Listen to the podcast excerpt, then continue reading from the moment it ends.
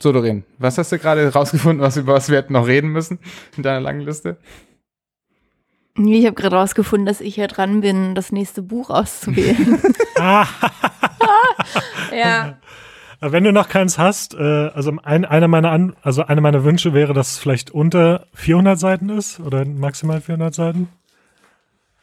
Und ich habe wie gesagt dieses Ron, diesen Ronnefeld-T-Roman jetzt als Leseprobe hier. Vielleicht können wir das lesen. Wir machen gleich so weiter. Wir haben gleich geradeaus nach Rossmann zum Ronnefeld-T-Roman. Links, hier bitte links abbiegen. Wow, Oh mein Gott, ja. Die Ganz ehrlich, ich Sponsoren hätte schon mal Lust. schon Schlange. Es, man muss ja auch mal ab und zu was lesen, was man sonst nicht lesen würde. Ach so, warte mal. Das, Das ist ja haben wir ja gerade schon gemacht. Nerv, ja. Reicht jetzt Äh. auch.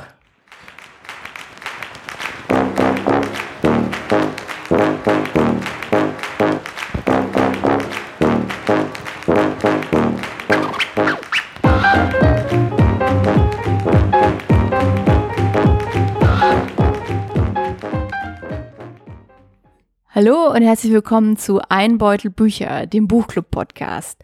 Wir sind Peter? Patrick? Doreen und eigentlich auch Anna, aber die ist immer noch im Fitnessstudio ihre Neujahrsvorsätze erfüllen und äh, ja, ist jetzt die ganze Zeit am Pumpen.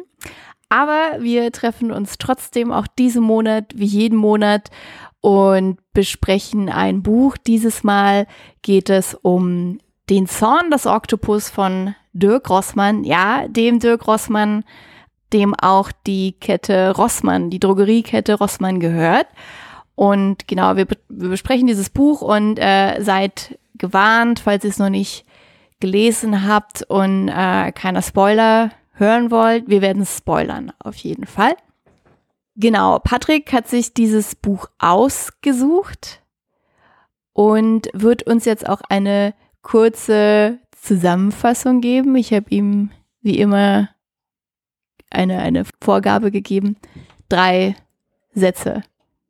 Ja. 600 Seiten auf drei Sätze. Das ist ganz schön wenig. Also, wenn man alles weglässt, was quasi in dem Buch passiert, dann kann man das vielleicht schaffen, aber ich probier's. Die Geschichte spielt zu einer Zeit, in der der Klimawandel tatsächlich schon, also die Auswirkungen des Klimawandels tatsächlich schon ähm, bemerkbar sind und schon Auswirkungen haben. Und um das irgendwie noch unter Kontrolle zu bekommen und da irgendwie Maßnahmen dagegen ergreifen zu können, braucht die Menschheit einen Quantencomputer, mit dem sie chaotische Systeme wie das Wetter vorhersagen sagen kann. Dann gibt's da so einen äh, Antagonisten, den ominösen Guru, der möchte aber diesen Quantencomputer für sich und äh, irgendwie seine eigenen Voraussagen damit machen, um irgendwie Weltherrschaft, glaube ich, an sich zu reißen oder sowas in die Richtung. Der klaut dann so halb diesen Quantencomputer und der Großteil der Geschichte ist, wie mehrere Hauptcharaktere, deren Namen ich schon wieder vergessen habe, äh, versuchen, diesen Quantencomputer zurückzubekommen. Ja, okay, cool. Ja, Ziemlich ja- viele, Du hast mir drei Sätze gegeben. Das ziemlich waren viele Teilsätze, aber ich lasse es gelten. und, und Achso, Doreen Sätze. war das, war das immer noch zu lang. Ey, aber hallo. Das ist wirklich, ich habe ja gesagt, also Doreens Zusammenfassung von Herr der Ringe wäre, der Ring muss in den Berg. So. Ist alles gesagt. Mehr passiert nicht. So, für diese Folge haben wir uns überlegt, wir machen es mal ein wenig anders. Wir sind uns ja oft relativ einig, was die Bücher angeht und ich denke, das werden wir bei diesem auch sein. Und deswegen wird diesmal Patrick das Buch oder den Roman auf Teufel komm raus verteidigen und Peter und ich, sage ich mal, eher Kontra geben, Wir sind die Angreifer. ohne, ohne schon vorab zu verraten, wie wir zum Buch stehen. Ich habe noch nicht gesagt, wie ich zum Buch stehe. Achso, ja, also vielleicht, Also. also wir haben ja, wir besprechen ja vorher meistens nicht so viel über die Bücher. Also das ist unser, das, das haben wir uns selbst auferlegt, dass wir vorher nicht viel darüber sprechen. Ähm, deswegen, ich weiß noch gar nicht, wie ihr das Buch findet. Ich habe so Vermutungen. Und genau, also Patrick wird es verteidigen, Peter und ich wahrscheinlich wir eher dürfen, nicht. Wir dürfen einfach sagen, was wir wollen. Wir, wir, wir dürfen sagen, was wir wollen. Auch, selbst Genau. wenn wir es gut fanden, dürfen wir das auch sagen. Dann, ja, dann dürfen wir das auch sagen. Ja, gut. Dirk Rossmann hat das Buch ja zusammen mit seinem langjährigen Freund Ralf Hoppe geschrieben und ich habe mir zur Vorbereitung auf diese Folge ein Podcast-Interview angehört. Ähm, Literaturcafé kann man auch auf Spotify hören und da geben die beide ein Interview und der Ralf Hoppe hat dieses Buch als Sachbuch-Thriller mit einer politischen Vision bezeichnet. Also er sagt, das ist halt quasi was ganz Neues, was die beiden da geschaffen haben oder was halt äh, quasi aus der, äh, ja, Warte, du guckst gerade so. Ja, das ist ja blöd, weil ich darf ja nur positive Sachen sagen. Das, das, das, stimmt ja wohl nicht. Also ich war mir da tatsächlich auch nicht so sicher. Ich, ich habe jetzt tatsächlich auch auf Anhieb kein ähm, Gegenbeispiel, aber Was ich kann. mit Ecotopia?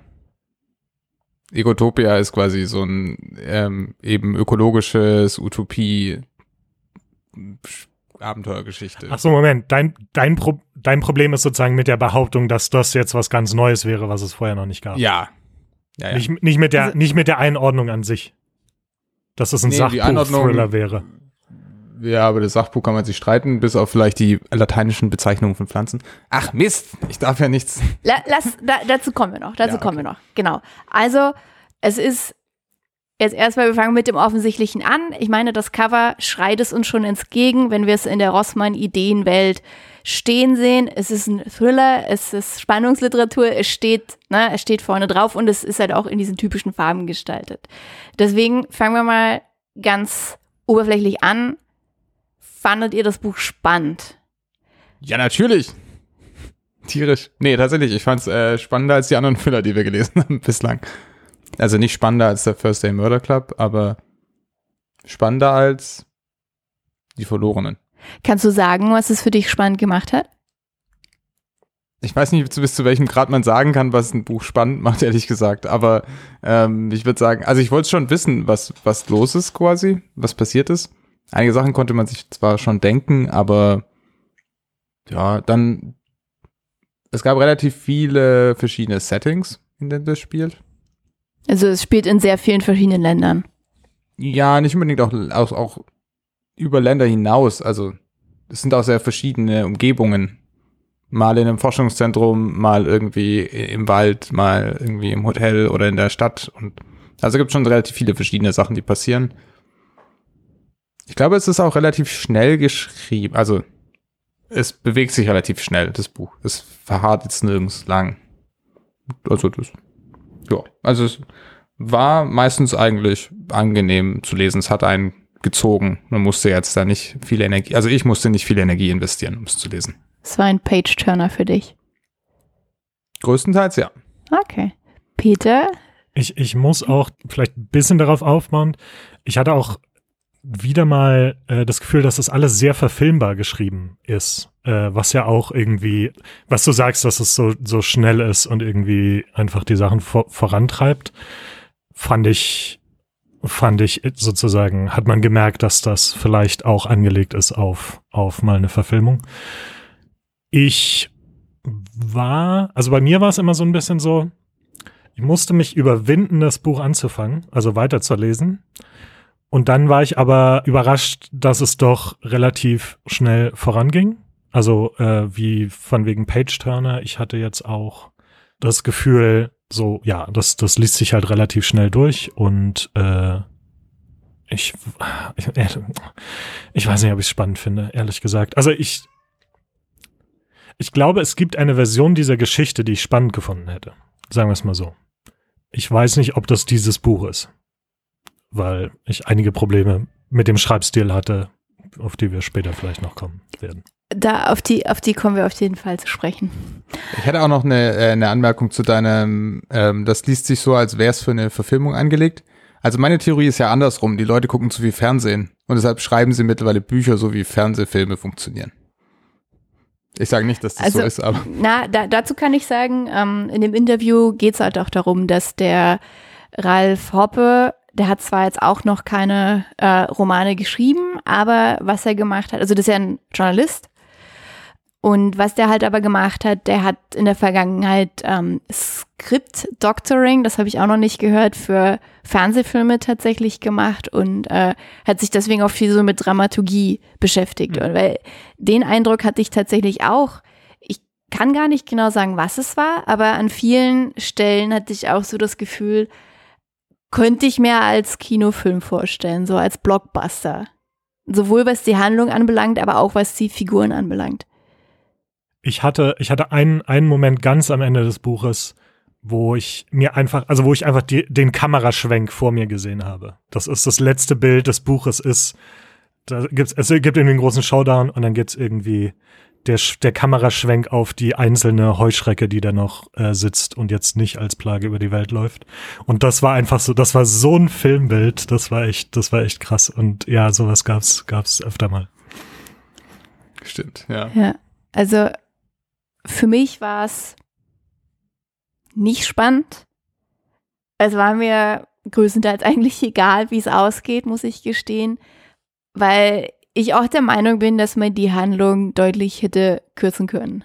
Auch ganz witzig übrigens, Fun Fact, in äh, dem Interview mit Literaturcafé erzählt Dirk Rossmann, dass das Buch eigentlich äh, 700 Seiten lang gewesen wäre, der Verlag aber einen Riegel vorgeschoben hat, gesagt hat, nee, mehr als 600 ist nicht und ähm, dann mussten sie ordentlich nochmal rausstreichen. Und äh, ich bin der Meinung, man hätte nochmal großzügiger mit dem Rotstift herangehen können. Und das ist nämlich jetzt auch mein nächster Punkt. Also was mich richtig an dem Buch gestört hat, ist der Schreibstil. Da sind viele Sachen drin, die handwerklich einfach nicht gut gemacht sind. Da werden Zeit, also so Zeiten gewechselt. Ne? Wir sind einmal in der Vergangenheit, dann sind wir in der Zukunft, also einfach äh, vom Erzählten, ne? also das springt einfach. Immer mal wieder ist so ein Kapitel so im, äh, im Präsens geschrieben. Oh, dann gibt's viele, die Charaktere, die werden immer wieder vorgestellt so, wir haben sie kennen schon und werden sie nochmal vorgestellt, ne? Also alles solche Sachen. Das hat für mich das Lesen schon so ein bisschen getrübt auf jeden Fall. Ich habe mir irgendwann aufgeschrieben, wie oft will er noch sagen, äh, dass Liu Lian die chinesische Professorin ist, die am Cube 17 Projekt arbeitet und das ist das geheime Quantencomputerobjekt. Diese, diese, diese drei Informationen wurden so oft wiederholt in kürzester Zeit das hat mich richtig aufgeregt, ja. Und einiges, also einiges, wo er genau wie du sagst, Figuren nochmal einführt, Dinge nochmal erklärt, die wir irgendwie schon dreimal gehört haben. Und dadurch, also das hat, das hat auch, das nimmt einfach auch weg von dem Buch, also und von der Spannung, ne, weil ja. das bringt einen halt raus. So, ich wenn, dann will ich doch wissen, wie die Handlung weitergeht und nicht zum, zum 13. Mal, dass Cube 17 das Quantencomputerprojekt ist und das Geheim ist und Liu Lian da die Professorin ist, die das leitet und der andere Typ, dessen Namen ich jetzt vergessen habe. Äh, ja, ist mir auch, ist mir auch stark aufgefallen. Also da kann ich jetzt auch gar nichts dagegen sagen, weil ja, das ist halt tatsächlich so. Ich habe manchmal so das Gefühl gehabt, da hat irgendwie nicht nochmal, zumindest kein sehr strenger Lektor oder keine sehr strenge Lektorin drüber geschaut. Aber das Interessante ist ja, es funktioniert trotzdem, das Buch. Also, ja, ich, kann schon sein, dass so ein, dass manchmal, mich haben einzelne Sachen auch mal kurz rausgebracht, aber das geht dann halt einfach weiter. Das ist dann halt so. Ich will es ja trotzdem wissen, wie es, und ja, klar, hier und da habe ich mich dann ein bisschen geärgert, warum ich jetzt weiß, wie der Secret Service entstanden ist oder sowas, der nie wieder vorkam im Buch, aber naja. Oder die lateinischen Namen von Bäumen. Ja, okay, aber der, der Punkt ist ja, das würde mich vielleicht auch interessieren, mal, ähm, also zum Beispiel, ich würde behaupten, dass ich, ich bin kein superschneller Leser, aber solche Bücher zum Beispiel habe ich ein bisschen ein Gespür dafür, ah, jetzt kommt wieder Rauschen. So das, was du gerade erzählt hast, Peter. Irgendwie so eine Berufsbezeichnung oder sowas, die ich schon dreimal gesehen habe, die überspringe ich einfach sofort. Das ist mir nicht aufgefallen zum Beispiel, dass sich das wiederholt, weil ich das wahrscheinlich immer gleich weg, so ah ja, alles klar, jetzt kommt die Phrase und die wieder übersprungen habe und weiter. Würde mich, würde mich auch mal interessieren, ob das, also okay, Peter, du hast es ja offensichtlich anders wahrgenommen, ob das irgendwie vom Lesestil abhängt oder sowas. Du meinst, dass du so schnell drüber liest oder vielleicht auch manchmal nicht so aufmerksam? Exakt, hm. weil, also beziehungsweise manchmal nicht so, halt dann selektiv einfach Sachen auslasse, weil ich schon vermute, dass das hier gerade echt irrelevant ist. Und ich mache das nicht mit ganzen Absätzen, das mache ich nicht, aber ich mache das mit so Satzteilen manchmal schon. Weil ich denke so, ja, alles klar, der Teil. Das ist interessant, dass du sagst, weil das habe ich, glaube ich, irgendwann versucht. Nach mhm. so, also nach so der Hälfte des Buches habe ich das so semi, semi-bewusst versucht zu machen und zu denken, so, okay, ja, mhm, das irgendwie, jetzt wird es wieder eingeleitet, das, das kenne ich schon. Die springen mal ein paar Worte vorwärts. Ist jetzt nichts, was bei mir irgendwie ein Automatismus wäre oder so. Also ich glaube, ich bin tatsächlich jemand, der noch sehr, also nicht Wort für Wort liest, aber weißt du, also jedes, alles mitbekommen muss ja. im Buch. Ja. Und das ist so, das ist so mein, meine Art zu lesen, weswegen ich auch, auch ein sehr langsamer Leser bin eigentlich. Und das musste ich, das musste ich jetzt so ein bisschen lernen abzulegen, glaube ich, bei diesem Buch, ähm, weil ich dann auch tatsächlich so ein bisschen in Zeitbedrängnis kam am Ende, äh, das alles noch, alles noch rechtzeitig fertig zu lesen. Ja. Also ich stelle mir noch eine steilere These auf. Also ich meine, der, der erste Teil davon war, glaube ich, auch schon der Spieler-Bestseller-Liste, wenn nicht sogar Platz 1 kurz. Da bin ich mir gar nicht mehr ganz sicher. Weiß ich nicht mehr. Aber das Ding ist ja jetzt auch, glaube ich, unter den besten fünf oder so. Ist auf jeden Fall ein Bestseller, ja. Das heißt, die Leute haben nach dem ersten Buch nicht gesagt, oh ja, nee, nee, nee, danke, nicht nochmal, sondern, also okay, angenommen, das sind Teil, im größten Teil auch Leute, die das erste gelesen haben und nicht einfach nur Leute, die nur das zweite gelesen haben. Dann ist es halt, manche Geschichten müssen halt nicht, also so wie manche Bücher sprachlich absolut der, ein, ein, ein Wunderwerk, ein Feuerwerk sind, aber inhaltlich halt so eigentlich ganz schön langweilig. So kann es ja auch andersrum sein. Das ist halt inhaltlich äh, ein Feuerwerk, aber sprachlich, naja, ja, müssen wir uns jetzt nichts vormachen. Aber ist so ein bisschen Form follows Function. Es, es geht halt mehr um, um die Handlung und ähm, ihm, glaube ich, auch so ein bisschen um seine politische Vision als um das Sprachliche, meinst du? Um das Handwerkliche sozusagen. Ja, um das Handwerkliche. Ja. Ja, na genau, genau. Und solange es funktioniert, solange es reicht, passt ja. Also es, es scheint, ich habe auch mal die, die Amazon-Bewertungen äh, gescannt und sind gemischt, sage ich mal, aber für viele Leute war es scheinbar ein gutes Buch. Also die haben sich da nicht dran gestoßen. Also klar, viele haben sich auch dran gestoßen, aber der größte Teil der Bewertung war ziemlich gut. Äh, eine Sache, die ich auch über den Schreibstil gerne noch sagen würde, die mich aus irgendeinem Grund auch gestört hat beim Lesen, wo ich aber nicht wirklich sagen will, dass es per se schlecht ist, aber ich würde es mal so formulieren, ich hatte teilweise den Eindruck, dass es, dass die Sätze von Wikipedia abgeschrieben sind. Und was ich damit meine ist, also zum Beispiel, also nicht wörtlich, aber was ich damit meine, ist zum Beispiel, was ihr, was ihr schon erwähnt habt mit den lateinischen Namen von den Dingen und so. Er hat manchmal einfach so Details runtergerattert von Dingen und so, und vielleicht ist es einfach sein Stil oder vielleicht wollte er damit bestimmtes, bestimmte Stimmung schaffen oder sowas. Aber aus irgendeinem Grund hat mich das irritiert. Also, also zum Beispiel, als der Hubschrauber von Guru das erstmal auf Island losfliegt, äh, zufliegt, wird halt genau beschrieben, was das für ein Modell ist und was er für eine Ausstattung hat und so. Hm ganz oft irgendein Wachmann, also irgendwann wird so ein Security-Mensch eingeführt, dann wird ganz genau erklärt, was der für eine Waffe hat und was sie für eine Durchschlagskraft hat und was das für Munition ist und sowas. Also das war, das war auffällig sozusagen, dass er immer diese, diese Dinge hat und dann so Details dazu runterrattert oder irgendwelche historischen Fakten und dann geht's irgendwie weiter in der eigentlichen Handlung. Und äh, wie, wie habt ihr das empfunden? Ich weiß ganz genau, was du meinst. Das ist mir auch so oft aufgefallen, dass da irgendwelche Typbezeichnungen oder Modellbezeichnungen genannt wurden. Also zum Beispiel als Ariadne ähm, ihr Mikro, was sie immer, sie hat scheinbar immer so ein kleines Mikro dabei, um, ja, sie ist ja Sängerin, ne, um halt so Aufnahmen zu machen. Und das versteckt sie in einem Blumenstrauß und da wird genau gesagt, ja, das ist ein Zen-heißer so und so. Ich so, wozu? Also was wozu muss man das jetzt, das, das macht überhaupt keinen Sinn. Aber auch das hat mich so ein bisschen an äh, Filme erinnert. So, also ich glaube nicht, dass das halt ähm, bewusst gemacht ist, ne? aber es erinnert so an äh, Product Placement. also wenn es bei Rossmann Sennheiser Kopfhörer geben würde Schusswaffen? oder Schusswaffen oder Panzer oder was weiß ich, da würde ich sagen, astreines Product Placement. Aber ja, ich, ich habe mich auch gefragt, warum, ne? Wozu? Ich habe aber auch noch nicht ganz verstanden, warum mich das so gestört hat. Also, weil ich aus irgendeinem Grund, also ich würde nicht so weit gehen zu sagen, dass das grundsätzlich schlechter Schreibstil ist. Ja, es fügt doch Tiefe hinzu. Was habt ihr denn? Also, ich würde sagen nicht, weil ich habe zum Beispiel Details. überlegt, ne, von Christian Kracht, Faserland.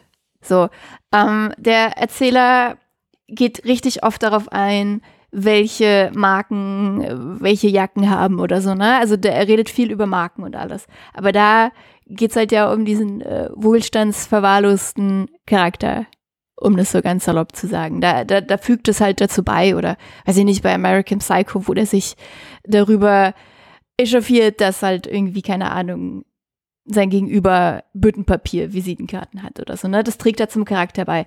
Und da in dem Buch habe ich das Gefühl, es trägt überhaupt nichts dabei, ne? Man muss sich ja mal vorstellen, das ist halt ein Erzähler. Das ist so, als ob dir deine Oma eine Geschichte erzählt, ne? Und sich dann in Ausschweifungen verliert, die überhaupt nicht wichtig sind. Du denkst immer nur so, Oma, ist doch egal, ne? Erzähl mir, worum es eigentlich geht. Und so ist es hier halt auch. Ich denke so, Dirk Rossmann, ist doch egal, was das für eine Kopfhörermarke ist.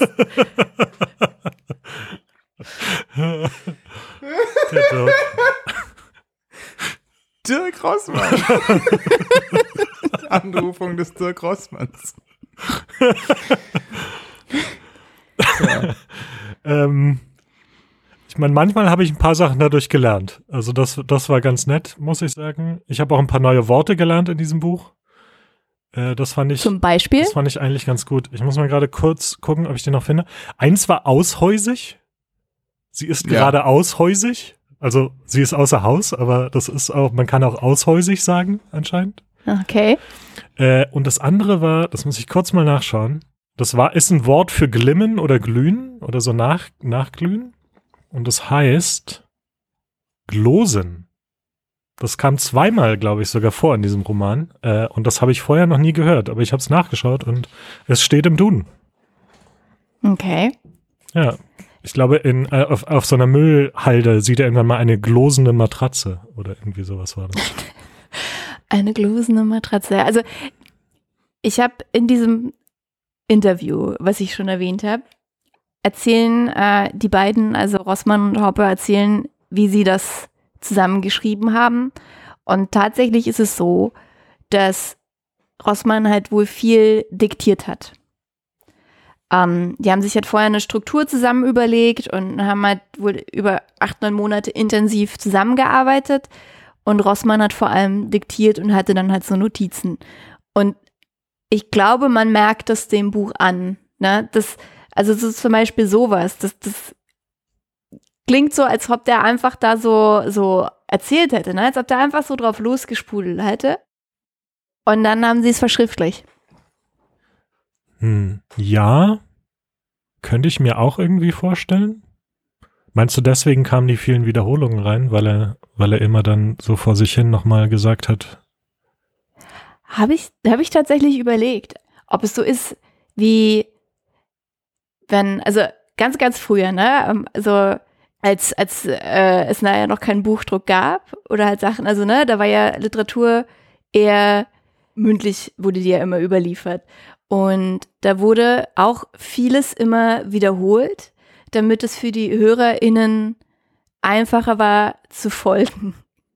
Und daran hat es mich tatsächlich so ein bisschen erinnert. Ich glaube, wenn ich es vielleicht als Hörbuch gehört hätte, immer zum Einschlafen oder jeden Morgen in der S-Bahn beim Pendeln, dann hätte ich es vielleicht gut gefunden, wenn er mir zum zehnten Mal erzählt, wie dieser Guru aussieht, weil ich es vielleicht schon wieder vergessen hätte.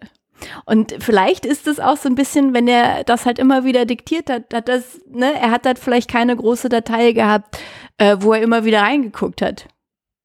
Ich hatte teilweise den Eindruck, dass, ich weiß nicht, ob mehrere Leute diese Kapitel geschrieben haben, dass die dann teilweise nicht genau wussten, was die anderen schon erzählt haben und es dann nochmal damit reingepackt haben.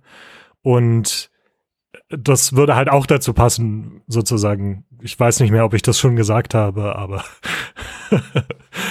okay, aber ich glaube, wir müssen ein bisschen aufhören, äh, äh, drauf rumzuhacken, das auf dem Ja. Schreibstil und vielleicht zu anderen Themen Ge kommen. gehen wir mal weiter. Also, es gibt wahnsinnig viele Charaktere in dem Roman. Die werden ja auch äh, auf den ersten paar Seiten gibt es, wenn die alle aufgelistet. Das hat mich zum Anfang, als ich es gesehen habe, erstmal so ein bisschen abgeschreckt. Ich so, oh Gottes Willen, hoffentlich kann ich mir die alle merken. Aber da muss man ihm anrechnen, kann man sich eigentlich gut merken. Also ich habe da jetzt nie nachgeguckt vorne, ähm, dadurch, dass es ja oft wiederholt, ähm, ähm, kann man die sich gut merken und es konzentriert sich ja zum Schluss ähm, vor allem auf so drei, vier Charaktere. Und wie fandet ihr denn die Charaktere? Also wer mit den, ich weiß gar nicht genau, wie würdet ihr den aussprechen, den mit dem italienischen Namen Pier Thomas Pier Paoli? Pier Paoli? Pier Paoli, ja. Weiß ich nicht. Dann Ariadna ist auf jeden Fall, das ist so ein bisschen so, so die Love Story, die natürlich auch rein musste. Seine große Liebe, die taucht mit auf. Dann haben wir den Guru als Antagonisten. Genau, und dann noch eine Reihe von anderen politischen Figuren, die teils auch ähm, reale Personen sind. Genau, wie fandet ihr die? Padik, erzähl mal. Erzähl mal was Gutes über die Figuren. Also auf jeden Fall ist, äh, sind die abwechslungsreich. Es gibt viele verschiedene Charaktere, das auf jeden Fall. Äh, dadurch wird es nicht langweilig. Also das ist schon ganz gut. Und ja, ich meine, wenn wir das, diese Film, Filmparallele vielleicht wieder aufziehen, das, das könnte ich mir schon vorstellen, so wie Filmfiguren halt so ein bisschen auftreten und dann irgendwie was tun und teilweise dann auch schnell wieder abtreten. Also viele sind natürlich nicht relevant für, also auf, auf lange Sicht nicht relevant für die Handlung. Die Hauptcharaktere sind halt so wie so typische Hau Abenteuer-Hauptcharaktere halt sind. Die haben halt so ein paar, in jeder Dimension halt so ein paar Eigenarten und das war's dann auch schon. Die sind halt auch mehr dafür da, die Handlungen halt voranzutreiben. Also es geht ja jetzt nicht so arg um das Gefühlsleben dieser Figuren. Die, die machen halt Dinge so. Und denen, denen passieren Dinge und die haben Widersacher und Hindernisse, die sie überwinden müssen und so weiter und so fort. Also, die haben gut funktioniert für die Geschichte, finde ich. Ist ein buntes Potpourri. Das so, wenn du es so sagst, dann klingt es irgendwie nicht so positiv. Ah, die waren schon sehr Ja. international, würde ich auch sagen. Sehr, sehr international und einigermaßen divers. Ja, Ich hatte zwischenzeitlich mal überlegt, ob wir ein Spiel draus machen, ob ich euch so äh, Namen aus diesem Personenverzeichnis vorlese und ihr müsst sagen, ob ihr euch noch erinnern könnt, wer das ist. Weil ich genau das Ja. gleiche, weil ich genau den gleichen Effekt hatte wie du, Doreen. Ich war auch komplett schockiert am Anfang äh, von diesem Ganzen. Da steht dann zu jeder Person noch so der Beruf und was sie für eine Rolle haben und ich dachte, um Gottes Willen. Aber äh, im, End im Endeffekt funktioniert das doch ganz gut. Also ich hatte nicht das Gefühl, dass es zu viele Personen oder zu viele Charaktere gibt. Weil, genau, wie gesagt, es gibt so ein paar, auf die sich dann die Handlung konzentriert und der Rest ist, wie sagt man, Beiwerk. also Du tust dich schon wieder schwer. Also die Figuren. Also ich denke, was du, Patrick, gesagt hast, das stimmt schon. Es geht um die Handlung. Die Figuren sind vielfältig. Äh, Ja, okay. Und sind, also es ist vielleicht nicht so wichtig, ob, ob, also auch hier ist ein Buch, ne, das ist, es hat nicht den Anspruch und es würde es halt auch eher, äh, also es würde auch eher davon ablenken, also von der Handlung, ne, wenn die jetzt tiefenpsychologisch und, ne, also mit einer wahnsinnigen Tiefe dargestellt werden würden. Aber ah, ich fand die teilweise doch echt platt, muss ich sagen. Und was mir auch echt so ein bisschen gegen den Strich ging, ist die, die Darstellung der Frauen tatsächlich, wie die vorgestellt wurden. Also es, es war sehr auffällig, dass immer, wenn eine Frau eingeführt wurde, wurde oft halt ihr Äußeres beschrieben. Also es, es fängt schon an mit, ähm, mit Harris, wo er gesagt hat, ja, mit, ich weiß gar nicht, wie alt die da ist, mit 67 sah sie immer noch ansprechend aus. Das ist doch jetzt total egal. Es ist nicht viel wichtiger, dass sie noch super fit und tough ist oder was weiß ich. Ähm, und das geht so das ganze Buch, Buch über. Das immer beschrieben, wird, ja, die sind optisch ansprechend, die sind schön, ne? Das, das hörst du bei den männlichen Charakteren geht es darum weniger. Und was mich auch richtig genervt hat, ist dieses, die sind so sehr klischeehaft. Also es gibt ein paar Frauen, die, also zum Beispiel die, die in Kapstadt da in dieser Pyramide, die, äh, wie heißt die Vorgesetzte, Min Klater? die als Ja, genau, Minklara, die als Eiskönigin bezeichnet wird und gleichzeitig als Frau, die halt sehr tough ist und die halt ehrgeizig ist, weil, wie wir ja alle wissen, Frauen, die Karriere machen, die können ja nur eiskalt sein und mit Kindern nicht klarkommen. Ich, Ja, ich, ja. Darf, darf ich kurz, ich habe mir das markiert, ich habe exakt die, die zwei Sätze, mit denen sie äh, eingeführt wird. Sehr gut, Peter. Weil ich die absolut wild fand. Ähm, also, da, ich glaube, da gab es noch mehr drumherum, aber Ja. sie war Amerikanerin, sportlich, mittelgroß und trug ausschließlich Designerkleidung. Die männlichen Kollegen erzählten sich ehrfürchtig, sie könne einem Mann in die Hose greifen und gleichzeitig den Kopf abbeißen. Oh. Krass, ich hab oder? mir das, Das- und ich habe mir das Ah. markiert und nur, nur Watt rangeschrieben, weil ich nicht, ich habe das, ich konnte das nicht mal verstehen zuerst. Also ich, ich, ich, ich finde einfach die Formulierung schon so wild. Also Ja. natürlich auch so, was du sagst. Aber äh, ich habe, ich, ich, ich habe mir das Buch aus der Hand gefallen halb. Das ist, das ist, also das Frauenbild ist aus den 50ern. Also das ist wirklich richtig furchtbar. Weil was zum Beispiel auffällig ist, ne? Ariadne, die Hauptprotagonistin, die ja, ah, natürlich ist sie auch wunderschön, ne? Aber die ist halt eher so emotionaler, die ist auf Karriere nicht aus, ne? Die, die, das fliegt ihr alles so zu, die ist da nicht so hinterher und die ist viel wärmer und die kann auch gut mit den Kindern umgehen, ne? Während die Wissenschaftlerin, also die chinesische Wissenschaftlerin, die da in Island in dem Forschungslabor ist, Stimmt, ja. die ist halt eine Karrierefrau, die ist da oben an der Spitze von diesem Projekt und die trifft auf die Kinder und weiß gar nicht, was die mit denen machen soll. Stimmt, ja. Mit denen, ne, weil es geht einfach nicht beides zusammen. Eine Frau, die smart ist und Karriere macht und gleichzeitig vielleicht auch warm ist und Kinder mag, geht, geht nicht. Also, Mann, Mann, Mann. Ja. Und auch generell, äh, für mich ist es so interessant gewesen, 600 Seiten hat dieses Buch und äh, da liest man schon eine Weile dran, wenn es kein Page-Turner ist. Und oft habe ich, wenn ich sowas Langes lese, habe ich danach so ein, äh, wie so eine Art Buchkarte, ne? Dann habe ich so ein bisschen, dann vermisse ich die Protagonisten und dann sind die mir so ans Herz gewachsen. Hier nicht. Ah, verdammt, wie heißt denn der Test? Ähm, wie viel? Also hier gibt es mehr als Bechdel-Test? zwei. Ja, genau. Ich glaube, den besteht ja tatsächlich nicht. Ah, Kann es ja. sein, dass es keinen Moment gibt, in dem die zwei Frauen miteinander sprechen über etwas anderes als einen männlichen Hauptcharakter? Das ist ja immer da, wo es meistens kracht. Ja, da höchstens, höchstens die Professorin und Ja, Zählen, es- zählen Ariadne und die Kinder, die alle Mädchen sind? die Kinder, nee, die will ich nicht als Hauptcharaktere. Ja, Hauptcharaktere nicht. Ja, vielleicht. Nee. nee. Ja, nee. Aber die Professorin vielleicht. Also es gibt ein die Gespräch, als Ariadne mit äh, von dieser Frau gerettet wird. Ähm, Aus welcher Situation? Wann?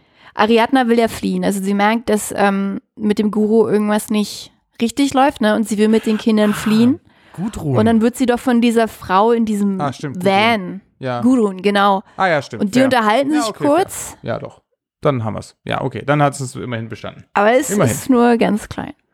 Ich meine, auf der anderen Seite, also ist das anders als ein Dan Brown-Roman? Jetzt ich habe noch nie, seriously? ich So. habe tatsächlich noch nie einen Dan Brown Roman gelesen. Sorry. Was? What? Ich habe So, den Hype damals, hab den Hype damals verpasst. Nee, glaube ich habe nee, der Film hat mich da nicht interessiert, weil ich das Buch nicht kannte. ah, ja, okay, fair. Obwohl ich kann sogar Also- sein, dass ich den Film mal gesehen habe. Ich würde sogar behaupten, die Charaktere sind dann noch flacher. Das, das mag sein. Also das kann ich auch nicht vergleichen. Also stell dir mal so deinen random äh, Detektiv von irgendeinem Detektivroman vor, der jetzt nicht irgendwie auf Lifestyle geprägt ist. Ne? Also jetzt nicht irgendwie Italien-Krimis oder sowas, sondern einfach nur so ein richtiger, so wie Sherlock Holmes. Was wissen wir denn über Watson? In Oh. den Originalroman. Eine ganze Menge. Eh, Pro Buch? Es kommt immer wieder durch. Ja, genau, ein bisschen, aber Was halt hier der, die Sache ist, dass er, und das fand ich auch so ein bisschen schade, er hat sich schon für die Charaktere Eigenschaften überlegt, die so, so ein bisschen eigener, Eigenschaften, die sie eigener machen. Also zum Beispiel Pepper Uli, der soll ja so ein bisschen, er muss halt in diese Heldenrolle reinwachsen. Und ist aber eigentlich so vom Herz aus so ein kleiner Beamter, der sich da mit der Käseproduktion am liebsten in seinem kleinen Kämmerlein beschäftigt. Und das ist ja eigentlich an sich eine ganz nette Idee, aber ich finde, er schafft das nicht, das zwischen die Zeilen, also Ja, äh, es ist- es zwischen steht, die, ja, Das steht immer explizit da. genau. sowas. Ja. Das ist schade. Also es ist bei einigen Charakteren so. Ich denke, ja, hätte vielleicht funktionieren können, wenn er es ein bisschen eleganter und indirekter gemacht hat und nicht einfach immer gesagt hätte, ja, der ist so. Ja, würde ich mitgehen. Also ich fand die Idee auch, auch ziemlich nett eigentlich. Tatsächlich. Und es war auch so ein bisschen, ein bisschen, ein bisschen kleiner Lobgesang auf die Beamten dieser Welt. Dann am Ende hatte ich das Ja. Gefühl. Ich hatte da voll so einen Walter Mitty-Moment. Das war einfach mein, mein Pendant für, für den Held. Ah, das finde ich eigentlich, ja, das stimmt, ne? Also da gibt es Parallelen. Ja. Der zieht raus in die weite Welt und wird ja dann zum Schluss, also ich meine, der wird ein Held. Irgendwie habe ich das schon mal gesagt in den letzten paar Folgen, oder? Weiß ich nicht. Ich habe das Gefühl, ich das kommt mal mir das, also der Name, ja, es kommt mir bekannt vor. Und ich weiß auch bis heute, Ja. also ich weiß immer noch nicht, ich weiß zum zweiten Mal nicht, wer Walter Mitty ist, aber ich glaube, du hast es schon mal gesagt im Podcast, ja. Ich Sag mal weiß- nochmal, Patrick, für alle, die es auch nicht wissen. Ja, und ich weiß nicht mehr zuhören. genau, wie der Film heißt, aber Ich glaube, das Leben des Walter Mitty. das kann sein, ja. Ähm, Aha, irgendwie das Live-Magazin macht die Türen zu und er ist halt eigentlich, ähm, er ist quasi ja, ist im, im Fotoarchiv. im ist. Fotoarchiv irgendwie, genau. Er sucht, glaube ich, irgendwelche Fotos raus immer oder entwickelt die und organisiert die. Und auf jeden Fall fehlt das letzte Titelbild von Live. Und der Fotograf, er, er reist dann dem Fotograf hinterher, der dieses Foto gemacht hat. Ja. Dann gehen wir mal weiter. Wie eingangs erwähnt, ist es ja ein äh, politischer Thriller mit Vision, politische Spannungsliteratur mit nee, was habe ich gesagt? Ein, ein, ein Sachbuch in äh, Thriller-Form mit einer politischen Vision. Also de Grossmann selbst, äh, dem ist ja Klimaschutz nach eigener Aussage ein wichtiges Anliegen und er, ähm, ne, er hat, glaube ich, also er beschäftigt sich auch aktiv gegen so Überbevölkerung, also engagiert sich da irgendwie in diesem Bereich und hat also dieses Klimathema schon im ersten, im, hier der neunte Arm des Oktopus kommt es schon vor und hier kommt es auch am Rande vor. Also er zeigt ja, das ist ja eigentlich, spielt ja in gar nicht allzu naher Zukunft, Ende der 20er, also wir haben nicht mehr lange Zeit. Ähm, genau, was meint ihr dann? Ist es, wie stark kommt dieses Klimathema für euch da raus und habt ihr das Gefühl, da, da bleibt was hängen bei den Menschen? Also du hast schon äh, am Rande gesagt und ich, ich hätte das auch sofort gesagt. Äh, ich glaube, der erste Roman war, weiß ich nicht, ob der anders war, den haben wir ja nicht gelesen. Aber ich, bei dem würde ich sagen, äh, das ist kein, also es ist kein Klimawandelroman, sondern ein, ein Quantencomputerroman, wenn überhaupt. Und er verbindet das sozusagen mit, mit äh, Gegenmaßnahmen gegen den Klimawandel und der Klimawandel und diese Klimaallianz, die er da ja etabliert und im ersten Roman schon etabliert hat die spielt sozusagen die, die gibt den Hintergrund vor, aber das, worum es geht in dem Buch und was passiert, hat eigentlich also nur sozusagen im, im zweiten Grade mit Klimawandel zu tun, würde ich behaupten. Also er begründet das halt damit, dass man diesen Quantencomputer braucht, um äh, Vorhersagen zu machen, machen zu können. Bessere und schnellere. Aber eigentlich geht's um diesen Computer und äh, wie der geklaut wird und was ein Quantencomputer kann und so. Was auch nicht, also ich will, ich will kurz klarstellen, äh, das muss, also ist jetzt auch nicht, das ist auch, eigentlich auch nichts Negatives. Also ist, also es muss ja kein Klimawandelroman sein. Es kann ja auch ein Roman über was anderes sein. Nur sozusagen der Eindruck, der bei mir vorher entstanden ist, war halt auch, dass es um den Klimawandel geht. Und das fand ich war eher äh, sozusagen Kulisse für diesen Roman. Was okay ist. Also ich würde sagen, genau, das ist einer der Gründe, warum ich es ausgewählt habe, weil ich auch nach Literatur suche, die das Thema so ein bisschen behandelt. Oder nicht nur ein bisschen, sondern wirklich behandelt. Gebt dir so ein bisschen recht, dass es eher Kulisse ist, aber nicht ganz. Also ich meine, gerade die Klimaallianz zum Beispiel spielt halt schon eine deutliche Rolle und die Auswirkungen des Klimawandels sind schon an vielen Stellen immer wieder beschrieben und ziehen so den Faden durch. Natürlich, die eigentliche Sache, um die es geht, ist dieser Quantencomputer, völlig klar.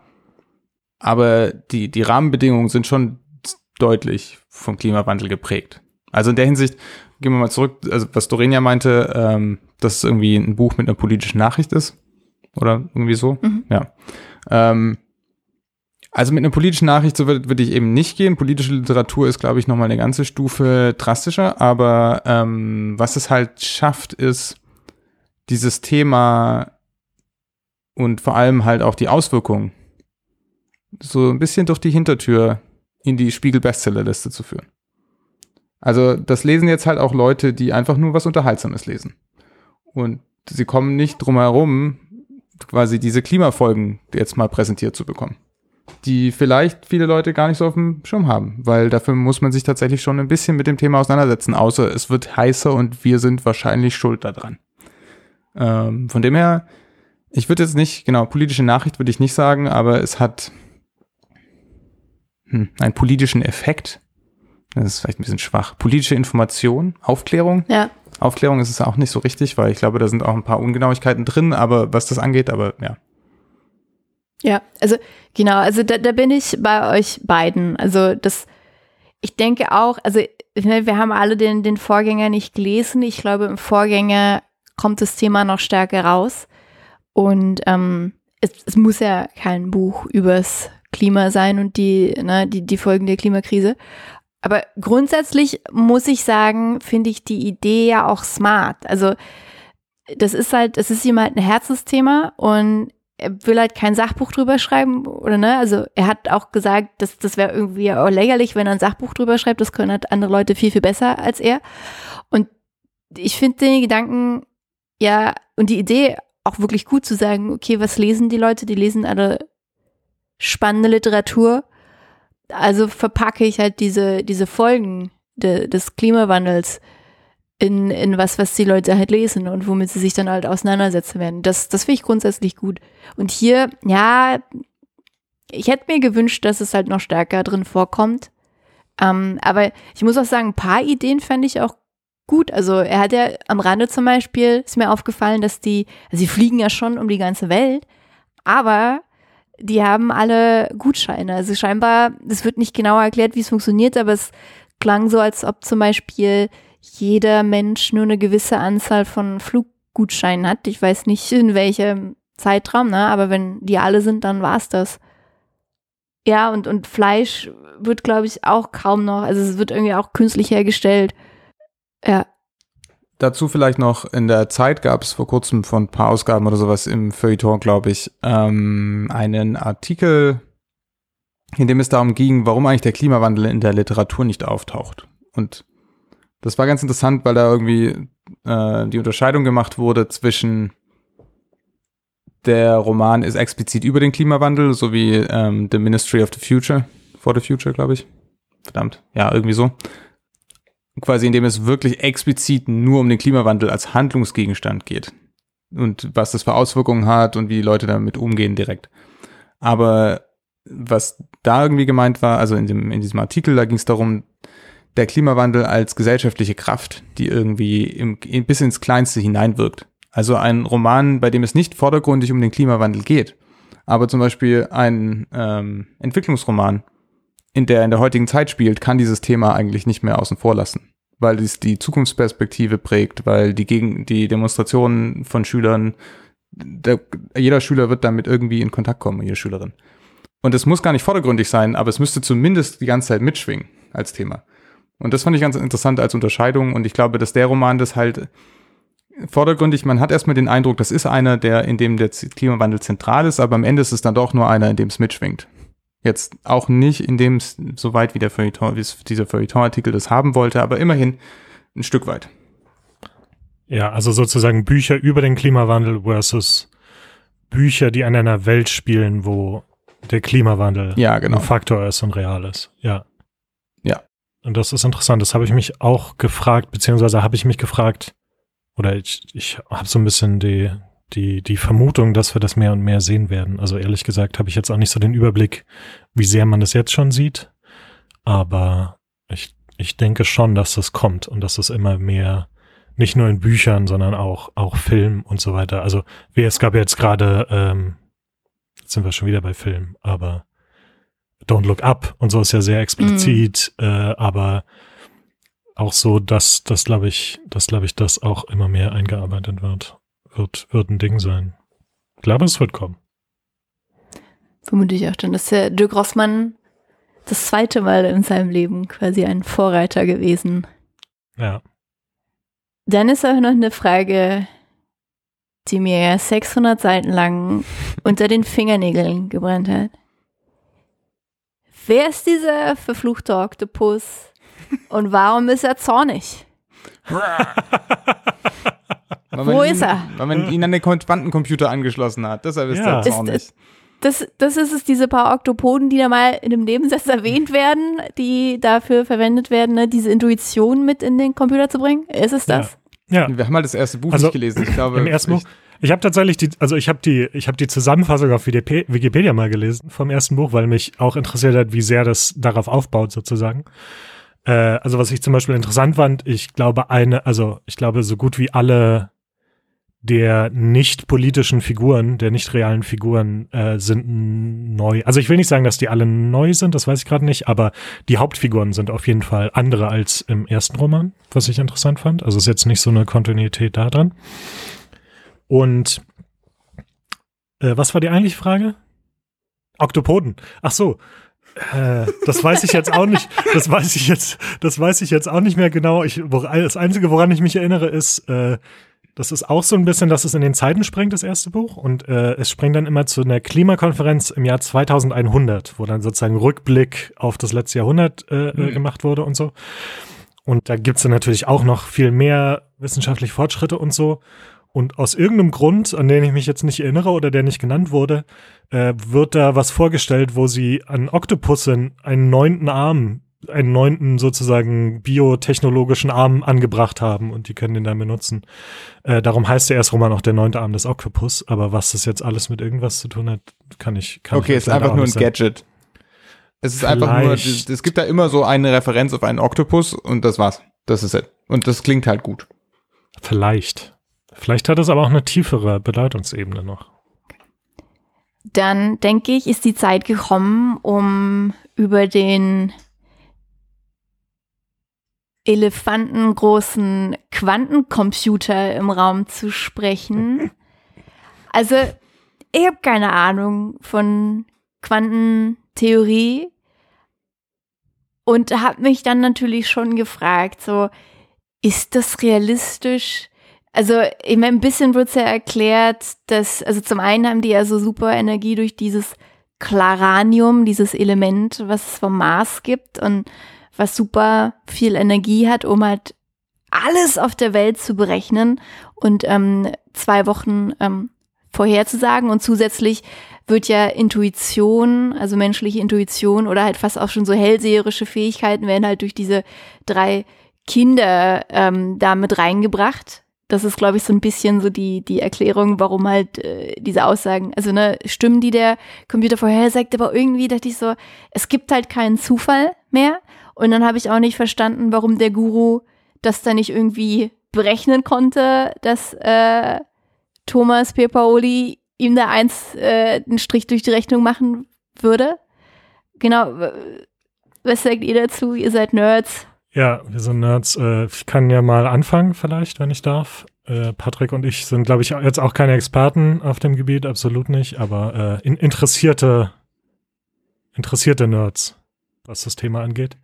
Ich fand, was das angeht, das Buch teilweise gut, teilweise ja, also teilweise geht's dann halt in so mh, absurde Bereiche, sozusagen. Also das grundsätzliche, die grundsätzliche Erklärung im Buch, äh, was das ist und was das kann, war okay, würde ich jetzt sagen.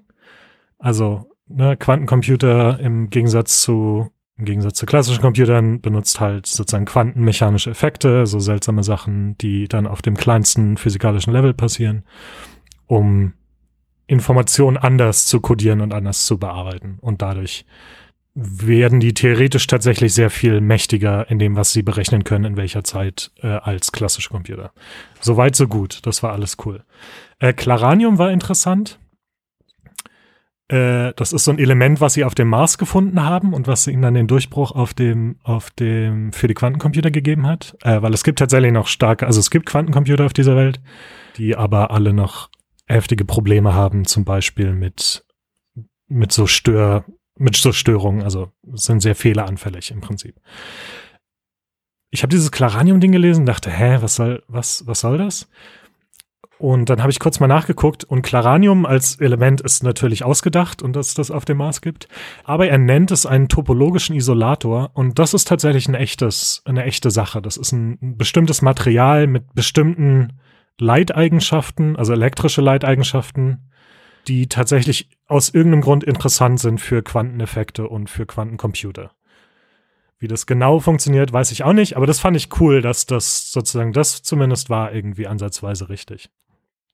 Was ich dann wieder nicht so logisch fand, ist, äh, warum man dieses Material, von dem es nur eine winzige Menge gibt und was in dem ersten Quantencomputer verbaut wurde, warum man das einfach wieder aus- und einbauen kann, scheinbar. Also zweimal nehmen sie das Claranium daraus und äh, bauen einen neuen Quantencomputer damit und dann, als sie da fliehen, nehmen sie es wieder raus. Also in meiner Vorstellung ist es nicht einfach nur so ein Bauteil, sondern wird dann halt da einfach irgendwie fest reingegossen. Naja, ähm, und das mit der menschlichen Intuition, die da dazu kommt, das ist halt Fantasy, würde ich behaupten. Also, das hat, weiß ich nicht, was das bedeuten soll. Und das ist halt nicht wie Computer funktionieren, auch nicht Quantencomputer. Vielleicht muss man da auch dazu sagen, also ja, Quantencomputer können theoretisch zumindest sind sie um einiges mächtiger als klassische Computer, aber die Zukunft vorhersagen, das ist dann schon ein bisschen ein Stretch. Also, das ist ja. unrealistisch, würde ich behaupten. Das mit der Intuition, ich glaube, das kann ich erklären. Es gibt da so eine, sagen wir, nennen wir das mal mystische Strömung, ähm, die aus Quantentheorie tatsächlich so ein Weltbild macht. Weil Quantentheorie theoretisch, Sachen sind irgendwie plötzlich Wahrscheinlichkeitsverteilungen und nicht mehr irgendwie tatsächlich harte Materie, in Anführungsstrichen, so ganz, ganz, ganz grob vereinfacht. Ähm, und dann machen die daraus so Sachen wie, naja, man kann ja die Wahrscheinlichkeitsverteilung verändern. Und das ist, was der menschliche Geist tun kann. Und da, da gibt es zum Beispiel diese Doku von, was Gott wann, 20 Jahren wahrscheinlich, What the Pleep und so, wo auch diese typischen Schneeflocken und Bachmusik und Hardrock und so weiter Sachen ähm, auftauchen. Und in dieser Schiene tatsächlich gibt es so ein, der Gruppe von Sachen, gibt es Menschen, die das irgendwie zusammen verknüpfen dass menschliche Intuition und Quantenphysik ähm, quasi, das ist, menschliche Intuition basiert darauf oder kann das sogar beeinflussen. Mhm. Das heißt, das kommt nicht von ungefähr. Das ist tatsächlich, mhm. in, okay. das existiert halt in der unserer Kultur. Ähm, also sozusagen der, sagen, der, der ja, Gedanke, der, der Gedanke, dass man das in, in sieben Jahren in Computer einbauen kann, ist trotzdem sozusagen eher nicht, wie das funktioniert. Ach so, ja, genau. Also genau, ich würde auch dieses Buch voll und ganz in der nicht nicht in die Kategorie Hard Science Fiction einordnen, so gar nicht. Das ist, wie du selber schon sagst, das ist ein Fantasy-Buch, das Technologie als als magisches Gerät verwendet, zufälligerweise. Das ist also Science Fiction ist es ist es keine Hard Science Fiction auf ja, keinen Fall. So, sollte es ja glaube ich auch nicht sein, ne? Ja, aber es hat schon so Anleihen, ne? weil es spielt in der Zukunft. Es gibt ja dieses, die, einen Quantencomputer, eine Technologie, die heute existiert, die in der Zukunft reale andere Auswirkungen auf die Gesellschaft haben könnte. Also eigentlich sind die Prämissen für eine gute Science-Fiction-Geschichte da. Das stimmt. Und, und böse Wissenschaftler, ne? Die. Naja. Ist, ja. ist nicht oft auch ein böser Wissenschaftler? Naja, ja, in, manchmal, aber nein. Okay. okay. Eigentlich ist es eher so, man hat es gut gemeint und es ist irgendwie anders rausgekommen oder sowas mhm. oft auch. Aber genau, oder auch der Klimawandel ist halt auch, wie ihr schon meintet, ne, eher so halb dabei. Wo sind wir eigentlich losgegangen? Bei, ach so, Quantencomputern. Bei Quantencomputern. Genau. Wie fandest du die Darstellung von Quantencomputern, äh, Patrick? Also, gehst du da? Ich, ich muss ja eigentlich was, sagen, großartig. Was Aber, mit einer Meinung?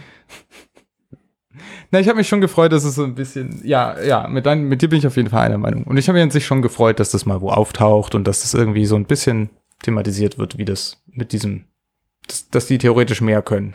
Es wurde leider etwas übertrieben, aber na gut. Ja, letztendlich ne, sollte es halt Spaß machen. Und da muss ich auch sagen, die Idee fand ich jetzt für so einen Roman, für so einen Unterhaltungsroman, fand ich die gar nicht verkehrt. Ja. Also auch wenn ich auch denke, ne, es ist unrealistisch, aber grundsätzlich ist natürlich klar, wer, wer die Zukunft voraussagen kann. Ich fand es halt, das ging ja darum dann, dass dieser Guru er nannte es halt Reverse Prophecy. Das ist ja schon spannend, so diese Überlegung, ähm, was muss ich jetzt machen? Irgendeine ganz, ganz Kleinigkeit, damit in zwei Wochen genau das passiert. Die Idee fand ich halt schon witzig und ähm, auch wie es dann halt beschrieben wurde. Er wollte ja dann, dass dieser indische Präsident bei einer Operation stirbt und musste dafür einfach nur wie ein bestimmtes Gericht in so einen Losverkaufsstand stellen, damit Ja. dann halt die Person, die dort arbeitet, das isst und dann dreckige Finger bekommt und dann halt das Los annimmt und das halt so fettig ist und dann äh, nahm das Schicksal sein, oder nicht mehr Schicksal, sondern halt das vorgeschriebene, determinierte Schicksal seinen Lauf. Ähm, das war ich schon witzig. Ja, das stimmt. Muss man ihm war- War lassen. ganz nett. Ideen hat er. Äh, ganz kurz, äh, dann, aber ein, eine Sache muss ich kurz noch loswerden. Diese Motivation von dem Guru, das alles zu machen, fand ich so lame. Äh, könnt ihr euch dran Ja. erinnern? Mist. Ja! Muss ja helfen. Also- äh, warte, warte, warte, warte, warte. Also er, er, er, wie gesagt, er, er klaut diesen Quantencomputer, er Ja. setzt allen seinen Einfluss ein, er lässt Leute ermorden. So, er, sein Ziel ist, mit diesem Quantencomputer eine Hungersnot auszulösen und die sozusagen diese Klimaallianz zu stürzen und, äh, und die Welt ins Chaos zu stürzen, weil ich glaube, einer seiner Vorschläge von der Klimaallianz abgelehnt wurde oder irgendwie sowas. Ja, er wollte, er wollte ja Teil sein. Er wollte da als spiritueller Berater oder er wollte auch ein spirituelles Ministerium oder irgendwie sowas machen und dann haben wir gesagt, nee, ist nicht. ja, genau. Und das hat das alles aus. Das war nicht, als das kam gegen Ende, dachte ich so, ach, boah. Weil ich mich auch schon gefragt hatte, warum er das alles eigentlich macht. Und das war dann so ein bisschen, na.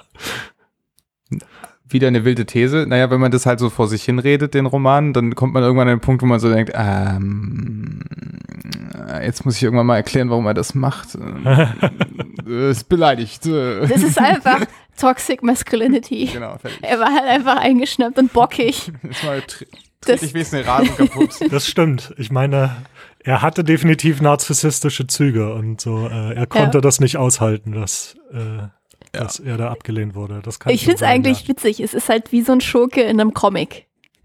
Oder? Da, da würde genau das passieren. Nicht in der Graphic Novel, aber in so einem schönen bunten Comic. Ja, vielleicht Ja, war es Es war sehr doch etwas besser Ja. motiviert. Ja. Herrlich. ja. So, ich denke, dann, dann haben wir die 600 Seiten jetzt alle quasi durchgeblättert und durchgesprochen.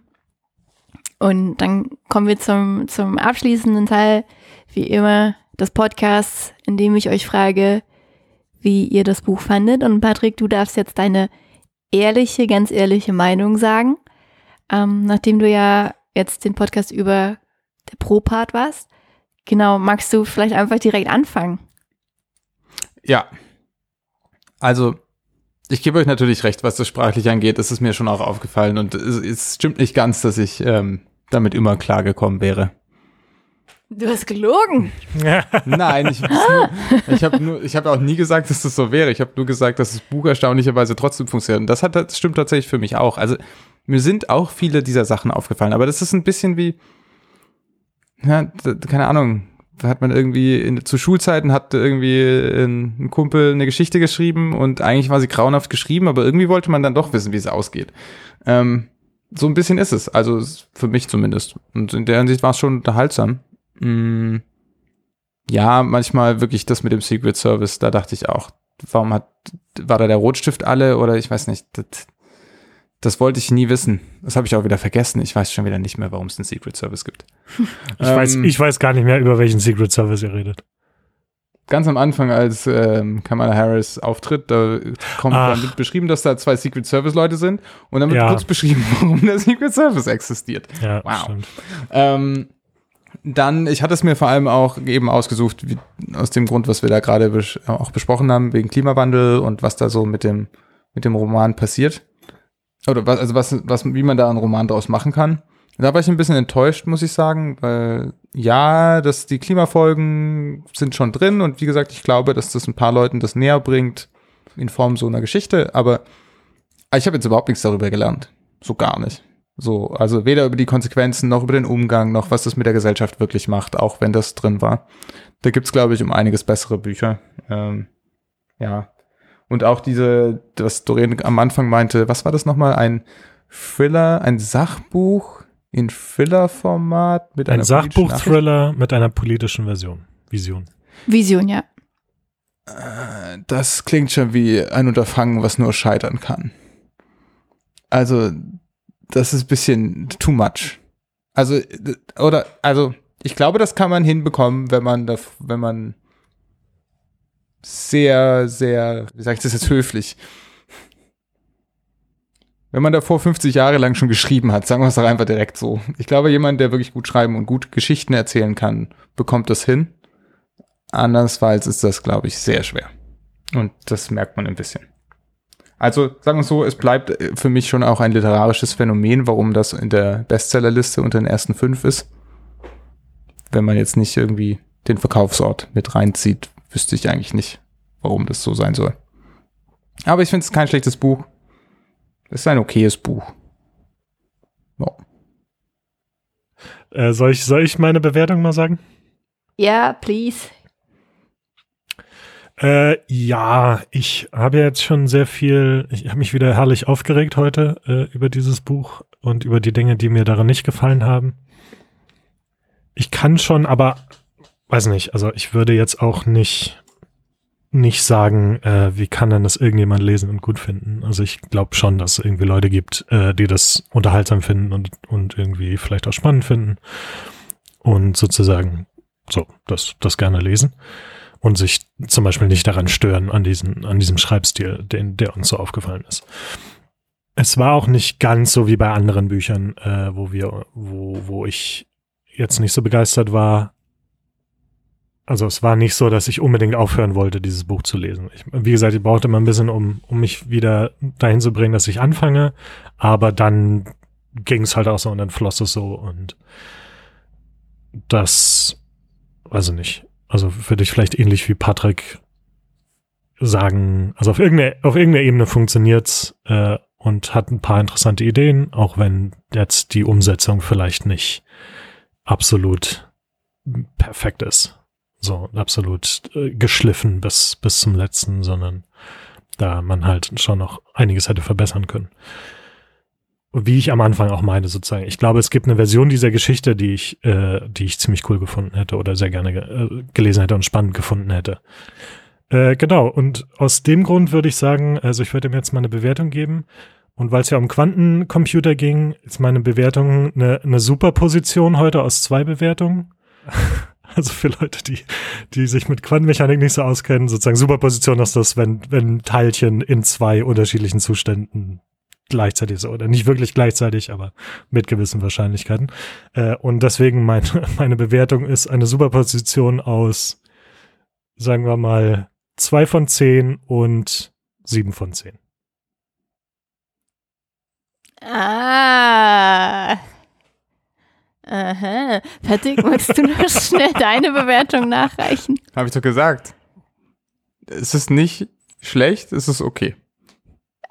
Aber deine Skala. Meine Skala, die bewegt sich zwischen 4 und 6, sei, also nee, okay, vielleicht 4 und 8 oder sowas. Von dem her, ja, okay, wenn es die 10er-Skala sein muss, dann ist es eine, ach, eine 5 mit, mit Option auf 6, weiß ich nicht, kommt auf den Tag wahrscheinlich an. Aber nicht besser als 6, nicht schlechter als 5. Okay. Ich sag mal so. Ich finde Peters Aussage ganz schön, dass er sich vorstellen kann, ne, dass es eine Version dieses Buches ähm, vielleicht in einem anderen Universum gegeben hätte oder geben könnte, die halt ihm gefallen hätte. Und ich denke, das gilt auch für mich. Ich finde halt grundsätzlich, äh, wie ich vorhin schon meinte, die Idee ganz gut, das Thema der Klimakrise in einen Roman zu verpacken, der unterhaltsam ist und der spannend ist. Das finde ich, find ich eine super Idee, um halt die Leute für dieses Thema zu interessieren. Aber, wie ich ja auch schon, glaube ich, sehr deutlich äh, gesagt habe, ich finde es handwerklich einfach nicht gelungen. Was schade ist. Deswegen kriegt der Roman von mir tatsächlich nur einen von acht Armen, acht Oktopusarmen. What? Wow. Ja. Das ist aber schon ganz schön. ich bin knallhart jetzt, ja. das ist ja, das ist aber. Ja, also weil vor Also- allem auch die Darstellung der Frauen, ne, Aber geht das ist für ja. mich nicht. Okay, aber dann Julia, der, der, der Julia Verlag, die Hefte vom Julia Verlag aus dem Bahnhof, die kriegen ja null, null von acht Armen oder wie viel haben die? Du musst ja, ihr müsst ja überlegen, das, das ist ja keine Skala von 1 bis 10, also, ne, das ist jetzt ein Achtel, das ist schon anders, Das- als wenn ich jetzt ein Zehntel sage, es ist schon Das mehr. ist 2,5 Prozentpunkte besser als ein Ja? Zehntel. Also ist nicht besonders viel. Jetzt kriege ich ein schlechtes Gewissen. Okay, sagen wir anderthalb Arme. oh mein Gott, das ist ja grau. Das ist ja grauslich. Das ist ein bisschen so, es ist ein Buch. Und es hat einen Titel. Der ist Nee, nicht also- schlecht. Ich meine, Ja. es ist ja, ja jeder, jeder und jeder Ja, ist okay, zu, ja. seiner, zu seiner Bewertung berechtigt. Also, ja, es ist einfach, aber es, also man muss sagen, es hat auch gute Aspekte, aber die Gesamtkomposition funktioniert für mich einfach nicht. So, Dorin, äh, dann bin ich jetzt mal gespannt, was dein Vorschlag für nächstes Mal ist. Ja, ich bin ja dran. Das hat Patrick jetzt persönlich genommen, dass du sein Buch so zer, zerhauen hast. Nee, tatsächlich nicht. Jetzt, ich bin irgendwie gelöst davon. Ich hab's Also- ja, ja. Wir lesen Ende in Sicht von Ronja von Rönne. Genau, in dem schreibt sie, also sie hatte oder sie hat Depressionen und hat Depressionen quasi in einen Roman verwoben, ist im Januar jetzt rausgekommen. Genau, und geht durch die Feuilletons. Ja, ich, ich bin gespannt. Ich habe noch nie was von dem Wunderkind Ronja von Rönne gelesen oder Wunderfrau ist sie ja jetzt. Oder war sie auch schon immer. Ähm, deswegen bin ich sehr gespannt darauf. Und das Ganze hört ihr da draußen dann am 1. März. Ich muss immer so ein bisschen rechnen und überlegen.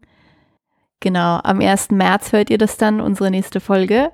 Und ich hoffe, ihr seid dabei. Und äh, natürlich nicht vergessen, wenn ihr es noch nicht gemacht habt, abonniert uns auf Spotify, abonniert uns auf iTunes oder wo immer ihr uns hört und gebt 5-Sterne-Bewertungen ab. Ausschließlich bitte Ja, und folgt uns auf Instagram. Ne? Was, ist, was ist unser Handle auf Instagram, Doreen? Instagram? Instagram. Einbeutelbücher unterstrich Podcast. Ja, sehr cool. Ja, und dann würde ich sagen, wir wünschen euch viel Spaß beim Lesen und hören uns am 1. März. Ciao. Tschüss. Tschüss.